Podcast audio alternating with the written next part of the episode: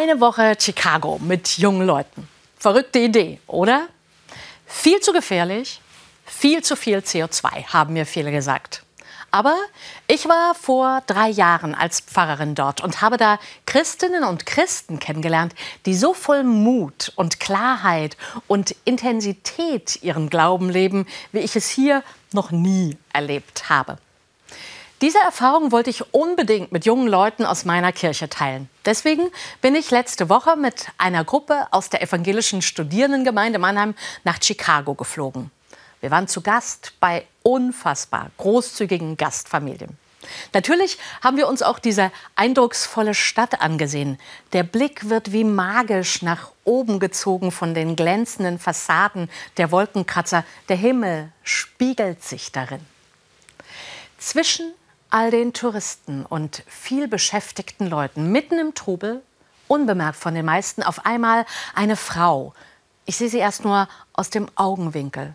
Eine schwarze. Sie wirkt alt, sie humpelt, an der Hand ein kleines Mädchen, in der anderen Hand Taschen und Tüten. Hinter ihr ein Junge, vielleicht sechs oder sieben. Er schiebt einen Einkaufswagen, darin noch mehr Taschen und ein Baby. Eine ganze Familie obdachlos.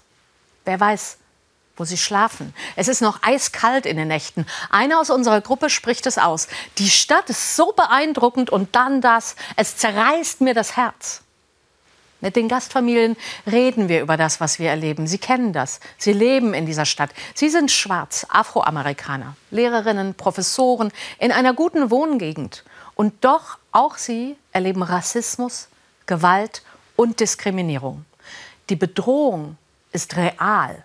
Fast täglich werden in Chicago Schwarze ermordet. Die Kirchengemeinde lebt mitten im Ghetto von Bandenkriegen und Polizeigewalt. Arbeitslosigkeit, Drogen und bittere Armut bestimmen das Leben. In unserer Mannheimer Gruppe macht sich das Gefühl der Überforderung breit, Hilflosigkeit, auch Schuldgefühle.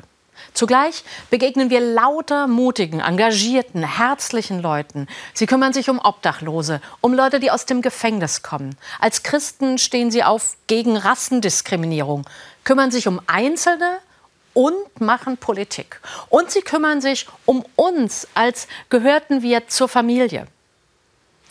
Armut und Rassismus und Ungerechtigkeit gibt es überall. Hier, genau wie dort, geht es darum, die Augen zu öffnen und das Herz hinzusehen, zuzuhören. Aber was kann ich als Einzelner schon tun? fragt Benny.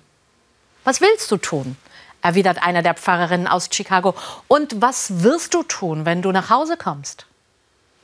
Marvin, der Jüngste aus der Mannheimer Gruppe, erzählt von seiner Gastmutter. Die hat ihn zum Abschied in den Arm genommen, ihn angesehen und gesagt, Don't forget, you can change the world and you must.